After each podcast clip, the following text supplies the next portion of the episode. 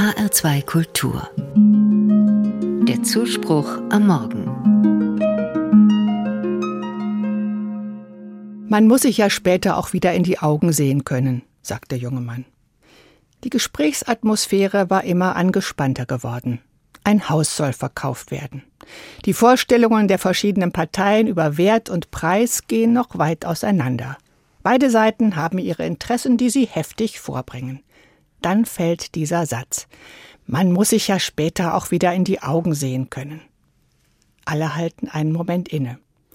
Die Gesichter entspannen sich. Der Ton wird versöhnlicher. Nach und nach kommt eine Einigung in Sicht. In Auseinandersetzungen der Gegenseite freundlich und fair begegnen. Dazu werden wir heute am Nelson Mandela Tag aufgefordert.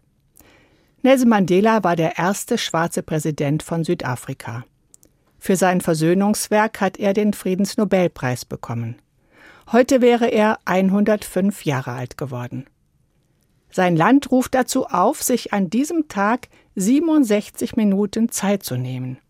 Zeit, um etwas Gutes zu tun, das unsere Welt besser und menschlicher macht. 67 Minuten, weil Nelson Mandela 67 Jahre politisch aktiv war und dafür gekämpft hat, Südafrika zu einem freien und gerechten Land zu machen. 27 davon hat er im Gefängnis verbracht. Viele davon auf der berüchtigten Gefängnisinsel Robben Island. Wir dürfen uns nicht auf das Niveau unserer weißen Unterdrücker begeben, hat er immer wieder zu seinen Mitgefangenen gesagt sondern wir müssen respektvoll mit jedem umgehen und ihn als Mensch betrachten.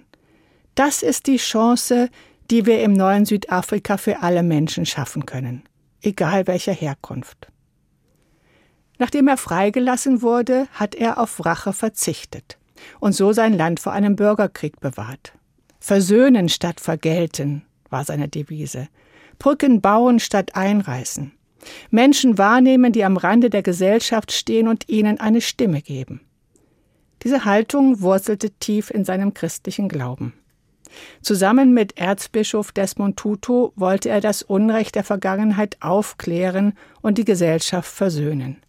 Eine Regenbogennation sollte Südafrika werden, in der Menschen verschiedener Hautfarben friedlich und respektvoll miteinander leben. Vor zehn Jahren ist er gestorben. Die Lage in Südafrika ist nach wie vor schwierig. Aber das Erbe ihres ersten schwarzen Präsidenten wirkt weiter. Es ist Zuspruch und Anspruch an uns alle. Fair und respektvoll miteinander umgehen.